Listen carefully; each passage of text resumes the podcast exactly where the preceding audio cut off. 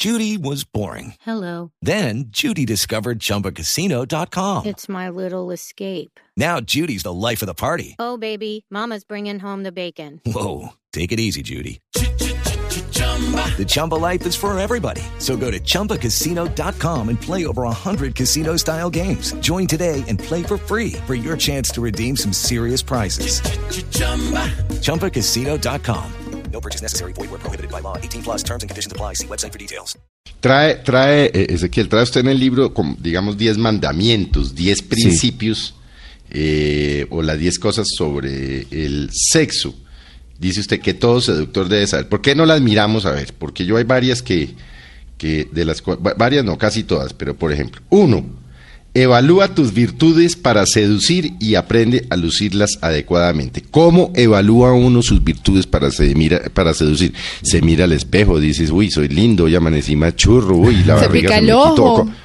Eh, Bueno, me pica, me claro. pico el ojo. O sea, ¿cómo evalúo mis, mis, mis em, virtudes para seducir? Se ve que estudiaste, eso me gusta, esté leyendo. Em, uno puede hacer, por ejemplo, a ver, yo propongo dos ejercicios. Uno es, es muy simple, eh, eh, en una hoja, por ejemplo, dividís una hoja en blanco en dos partes. En la parte de la izquierda vas a colocar todas aquellas virtudes a nivel físico que a vos te resulten atractivas de vos mismo. O sea, bueno, ¿qué me gusta de mí? Me gusta mi estatura, mi cabello, mi forma de mirar, mi sonrisa, eh, mi tono de voz, que formaría parte de lo físico de alguna manera, por más que sea algo auditivo. O sea, ¿qué es lo que me gusta? Lo coloco en ese lugar. Y coloco todo lo que a mí me gusta de mí mismo en el sentido de la personalidad. Eh, que soy una persona agradable en el trato, que tengo sentido del humor, que soy inteligente, que soy seguro, no sé, lo que sea. En la columna de la derecha pones aquellas cosas que tanto no te gustan y que te gustaría cambiar.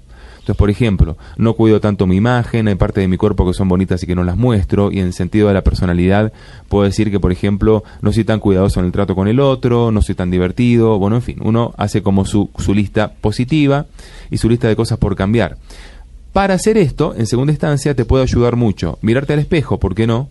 Mirar fotos, mirar videos en donde de repente apareces en alguna situación, pero también te ayuda mucho si tenés un par de amigos de confianza y preferentemente un amigo y una amiga, o sea, la mirada masculina y la mirada femenina, eh, y preguntarles eh, con total sinceridad que esas personas te digan qué es lo que te parece que es más atractivo de vos, como, como, Mm. como persona a nivel de seducir a otro y qué es lo que cambiaría esa persona de vos, qué, qué le parece que podrías ajustar, o sea, esa mirada externa de alguien que sabes que te va a hacer una crítica constructiva en un sentido muy positivo, eh, eso te puede ayudar mucho para enriquecer eh, esa, esa lista tuya. Y después será cuestión de elegir sobre qué vas a comenzar a trabajar, hacerte un plan, eh, proponerte un objetivo. O sea, por ejemplo, ¿qué haría yo Ezequiel López Peralta en este momento? Bueno, ¿cuál es un gran defecto mío en Colombia y que se nota en Colombia que no sé bailar?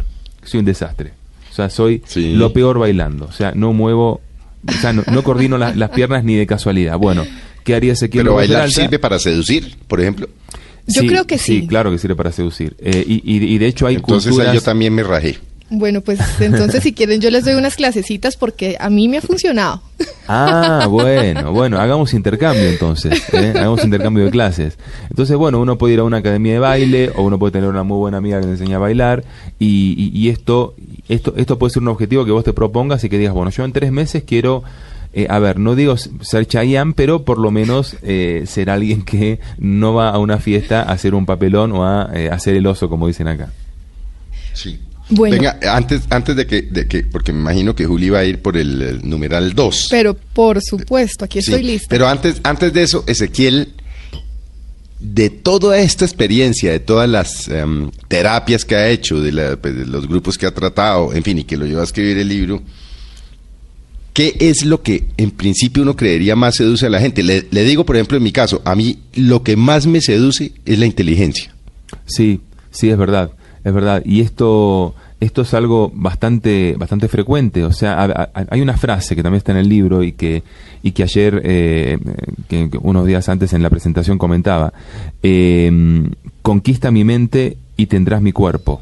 O sea que de verdad la conquista comienza por un proceso mental y por un juego mental eh, en donde la inteligencia ocupa un rol fundamental. La inteligencia no solo en el sentido de, bueno, a ver, soy alguien que se leyó todos los libros de Borges, de, de Cortázar, de Sábato, de García Márquez, de- o sea, no, o sea, no es solo la inteligencia académica, sino ser una persona con inteligencia social, con un buen trato con el otro, una persona asertiva, que sabe cuándo poner un límite, que sabe manejar situaciones problemáticas, conflictivas, que, que uno es hábil en la vida, esa inteligencia, porque hay personas que son muy inteligentes, por ejemplo, desde el punto de vista académico, pero no lo son socialmente hablando. Entonces, de verdad que la inteligencia es una virtud muy valorada porque te despierta admiración. Y la admiración forma parte de este proceso, de este juego de la seducción. De hecho, fíjate que hoy en día hay un grupo de personas que se llaman sapios sexuales. Mira qué término raro. ¿Sapios Y son- sexuales? Sí, sapios sexuales, que son personas que se sienten erotizadas, no solo seducidas, erotizadas, se excitan con la inteligencia del otro. Ve, qué interesante. Sí.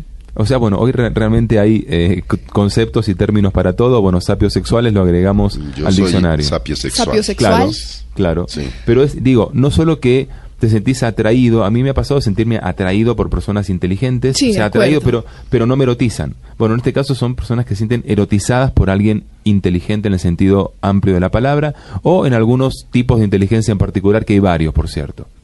Bueno, el segundo como punto de estos diez mandamientos que a mí me parece pues muy interesante dice tus recursos de seducción son distintos en cada situación. Claro, porque, por ejemplo, suponete, va- vamos a un punto de la seducción que es la mirada. A veces, en algunos casos te puede servir, vos estás en un bar y te puede servir con una persona que te sostiene la mirada, mirar fijo. Y durante un rato largo. O sea, un rato largo son 10 segundos, que es un montón. Muchísimo. Es muchísimo, ¿no? Con otras personas puede funcionar una mirada más tímida. Con alguien puede funcionar un acercamiento más formal y con otra persona un acercamiento eh, hasta más torpe, más divertido y más casual. O sea, según la persona que tengas enfrente, vos tenés que ir ajustando tus recursos. La seducción no es algo así como fabricar hamburguesas en serie de una cadena de restaurantes rápidos. No o sea, es como que uno va sacando sus, sus plumas, sus recursos, sus accesorios en función de quien tiene enfrente. Entonces, bueno, quien tenga una maleta con más recursos tendrá mucha más chance de seducir a alguien. ¿Y cómo puede y cómo puede uno leer a ese tipo, pues a las personas, sí? Entonces, ¿cómo saber eh, qué táctica puede funcionar con qué persona? Bueno, ahí te das cuenta mucho por el lenguaje corporal y ese es uno de los puntos que hay, que hay un poco más adelante, aprender a, a mostrar señales del lenguaje corporal que sean señales adecuadas al contexto, a la persona, y aprender a leer las señales del otro. Entonces, por ejemplo, si en el lenguaje corporal de la otra persona ves que es una persona tímida, retraída, que te baja la mirada, que probablemente cruce los brazos o cruce las piernas, eh, entonces quizás ahí tengas que llevar a cabo un método de seducción más sutil tengas que ir un poco más despacio. Y si es una persona distinta, una persona más abierta, una persona que, que tiene un, un juego de seducción eh, en donde muestra su disponibilidad de un modo mucho más claro, bueno, quizás ahí puedas eh, decir más piropos, quizás puedas hasta decir frases pícaras, hacer chistes diferentes. Bueno, es según un poco lo que te va mostrando esa Sí. persona y está la habilidad tuya de saber leer todas esas señales de intención, que así se llaman. Y bueno, juega con el misterio. Eso es, que es, es el, tercer punto. Ese, ese me parece enredadísimo porque eh, hay ciertas personas que a cierta edad, por ejemplo a la mía, a los 54 años, ya el tema del misterio y no sé qué, ya eso le parece un, pero como, como infantil, como aburridor, como harto. Sin embargo, fíjate que la, la seducción no tiene edad y los recursos tampoco. Si, si bien es cierto que con el tiempo va cambiando la forma de seducir, creo que con el tiempo se hace un poco menos física y un poco más intelectual, eh, sin que deje de ser física, ¿no? Eh, pero me parece que juega, juega mucho más la cabeza eh, con, con- con los años. Pero de todos modos el misterio creo que es un, un re- un recurso que funciona, digamos, desde el punto de vista general o hasta universal, te diría. O sea, por ejemplo, vos estás en una cita con alguien, yo quiero que hablemos en algún momento de la primera cita, ¿eh? de cómo encarar una primera cita, porque Ah, es sí. importante. Sí, Sí, por- eso- eso- eso es muy Tengamos importante. eso ahí como, como abajo de la manga. Entonces, eh, en una primera cita, suponete, hablas con alguien y entonces le dejas picando un tema para otro día. O sea, hay algo que me encantaría contarte, pero prefiero para una próxima vez. Entonces, bueno, es como que jugás con el misterio. Esa persona se queda pensando, ¿pero qué me tendría que contar? O eh, la llamás por teléfono y le decís, mira, te, eh, te pensé en un momento, vi algo que me hizo acordar, eh, acordar a vos y te lo compré. Cuando nos veamos te lo Sí. doy. Entonces, e- eso eso va generando el ¿cómo no? pensamiento. Claro, claro. Pero, pero Ezequiel, ¿cómo no pasar la línea, cómo no pasar la línea entre el misterio, como esa cosa, esa, ese jueguito que, que no, Eh, no sé, como, uy, sí, ¿qué fue lo que me quiso decir? Y el exceso de misterio que entonces lo vuelve a uno una persona, des- o sea, de la, de la que uno desconfiaría. ¿Cómo- ¿Dónde, ¿Dónde traza uno esa línea? O sea, ¿cómo maneja uno esa línea para que ni muy, muy, ni tan, tan? Sí, como Claro. que hay que jartera tanto misterio este tipo. Sí.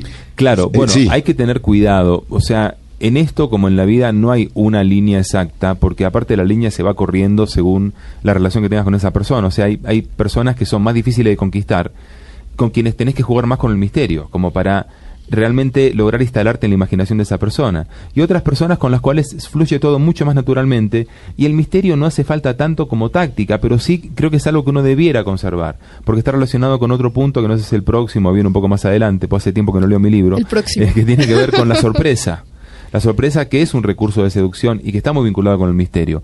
Entonces, uno se va dando cuenta cuál es la dosis de misterio que hace falta, pero es verdad que mucho misterio es como que ya genera hasta cierta desconfianza. ¿Este tipo quién es? ¿Por qué tanto juego, tanta cosa extraña? Y, y por otro lado, al revés, o sea, si no hay nada de misterio, es como que no hay nada por descubrir y ese picante que es tan necesario en una relación se va perdiendo y hasta demasiado rápido. Podría diría aburrir.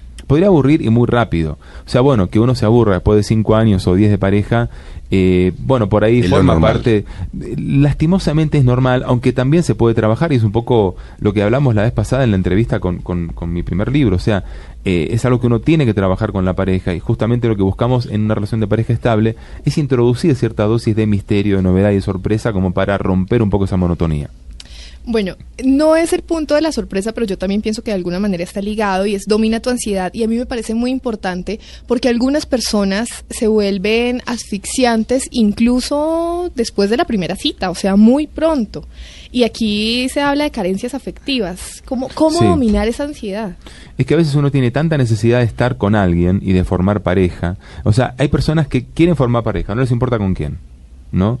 Y hay personas que eh, cuando conocen a alguien y se enamoran y están bien, esa, esa, esa, ese encuentro despierta la necesidad de estar en pareja. Y es, mu- es muy distinto. O sea, uno se posiciona de un modo muy diferente. Y entonces, cuando vos tenés esa necesidad, que sentís que no puedes estar solo, que, que querés que haya alguien que te confirme que vos sos valioso, o sea, que no sos valioso por vos, por lo que vos crees que valés, sino es que el otro es el que te da ese lugar. Bueno, ahí entramos en situaciones de dependencia emocional y son personas que eh, enseguida muestran esa ansiedad. Entonces, bueno, que te llaman un montón de veces por día, eh, que te Ay, sí, quieren... los, los que lo, lo, lo- los tigan a uno, lo, lo, lo- los intensos Claro, que los llamamos Claro, que- los que- intensos sí que hay muchos, ¿no? Y que, y que finalmente que dice uno, que te qué, intensidad, qué mamera. Sí. Sí. Sí, claro, que te sí. quieren presentar a la familia al día siguiente. Eso decís, también pero aburre. Casarse, sí. ¿entendés? Eso también aburre. Entonces, bueno, hay que ir de alguna manera dosificando todas estas cosas. Siempre hay que dejar algo para un poco más adelante. O sea, o la presentación de tu papá, de tu mamá, o el viaje juntos, o salir con tus mejores amigos. O sea, siempre hay que dejar alguna cosa nueva como para que vos digas, bueno, te sigo descubriendo, seguimos haciendo cosas diferentes. Y la ansiedad mata con todo eso. Bueno, hablemos ahora sí de, de el, el factor sorpresa. Venía ahí, ¿no? Bueno, Claro. que, que dices tú que, que el factor sorpresa... mm, Que está ligado con el eh, misterio. Con el misterio. Claro. Y yo no sé si ahí cabe eh, eh, meter lo de la primera cita. Porque es que en la primera cita a veces uno dice, uy, sorpresa. Claro, cuidado con las sorpresas en la primera cita. Hay sorpresas lindas y otras no tanto. Sí. Sí, de acuerdo. Pero, eh, sobre todo es una cita ciegas, ¿no? Ahí es un- la sorpresa puede ser grave en algunos casos. Pero hablemos de la- las personas que ya se están conociendo, que están en un proceso de, de encuentro, de exploración y demás. Y la sorpresa es algo que, que moviliza una química, una adrenalina muy particular realmente. O sea, cuando, cuando por ejemplo, vos, vos tuviste una conversación en donde la otra persona te dijo, a mí me encanta, eh, me encanta Arjona. ¿Viste? Ajá. ¿No? hay gente que le gusta, hay gente que lo odia. bueno, me Ajá, encanta Arjona. sí. Yo- eh, esa sería razón suficiente para no volver a ver a esa persona. Es- pero es Esa sería una sorpresa. Es posible, pero Sí, sí. igual, Sorpresa, igual la sorpresa me no gusta Arjona. la sorpresa no estaría ahí. La sorpresa está en que eh, te dice, bueno, viene la semana próxima y no sé si voy a poder ir a verlo y no sé qué. Y al día siguiente vos apareciste con las dos boletas para Arjona, por más que lo detestes, porque uno hace esas concesiones, sobre todo al principio. Y, y entonces, bueno, estás sorprendiendo a alguien. Eh, entonces, de verdad creo que ese tipo de sorpresas eh, hacen que sientas que sos importante para el otro, que el otro te considera, que el otro está, está pensando en cómo hacerte sentir bien y además te lo demuestra en un momento en el cual vos no te lo esperás. Entonces, bueno, no necesariamente con Arjona, pero de, de- muchas formas uno puede sorprender al otro. Sobre todo a medida que lo va conociendo, ¿no? ¿Y cómo cancelar cuando, por ejemplo, la sorpresa no fue muy grata en la primera cita? O sea, ¿cómo? Y, y de pronto, o sea, porque a veces en la primera cita pasa que ya se, se siente el desnivel. ¿Sí? Una persona queda muy gratamente sorprendida y la otra no tanto. Entonces, como que una quiere zafarse, pero la otra sigue insistiendo. Ay, ¿qué, qué se hace? Eso Bueno, suele pasar, sí. Sí. Claro, claro, claro que suele pasar. Y, y, bueno, a ver, sin ir más lejos, la vez pasada hablamos de los besos, meses atrás. Sí. Y, y una sorpresa no grata puede ser que esa persona que te encanta, cuando se besaron por primera vez, no te gustó ni medio. O sea, todo lo que a vos te gustaba, y Juliana puso cara de. A mí me pasó. eh, entonces, pero bueno, No, si no, querés contar el que- testimonio, no hay problema, No, lo no, no, analizamos. no, no, y si no, quedará guardado sí, por ahí en algún rincón. Pero, pero es verdad, a veces te sorprende que alguien que tanto te gustaba te disgusta tanto en el momento clave que es el beso, ¿no? Y como un poco notás que esa química que parecía que iba a haber desapareció, se fumó como por arte de magia. Entonces, bueno, ¿qué hacer en ese momento? Mira, yo creo que no, no te puedo decir si es recomendable decirlo o no decirlo. Me parece que en principio son señales que te da la relación de que probablemente no funcione. Quizás valga la pena seguir adelante, seguir viendo si se ajustan finalmente o no, pero son señales que vas teniendo cuando de repente el otro te sorprende con algo que a vos no te gustó. Eh, y quizás en algún momento lo hablaste, le dijiste, mira, la verdad que esto a mí no me gusta tanto. O sea, me trajiste a un lugar que no es mi estilo, ¿no? Yo sé que vos tuviste la mejor intención y es bueno esto decirlo de forma positiva, pero quería que sepas que a mí me gustan otro tipo de sitios. Bueno, será parte del conocimiento mutuo, pero a veces las sorpresas te van dando la pauta de que el otro piensa de un modo muy distinto a vos y probablemente no se puedan ajustar nunca. Bueno, Bueno, vamos a hacer un, un eh, corte, Juli. ¿ya? Eh, ya, Se pasó es que rápido el eso, eso- eso- eso es lo que siempre nos pasa, que con nuestros invitados se nos va rapidísimo el programa. Vamos a hacer un pequeño corte y volveremos con Ezequiel para mirar los otros factores que uno debe tener en cuenta para seducir. Como verán, el tema es jodido porque, bueno, hay seductores naturales, otros que no los usamos, pero para eso están libros como el de Ezequiel, para aprender a seducir. Ya estamos con ustedes. Ya regresamos con Ezequiel López en Mesa Blue.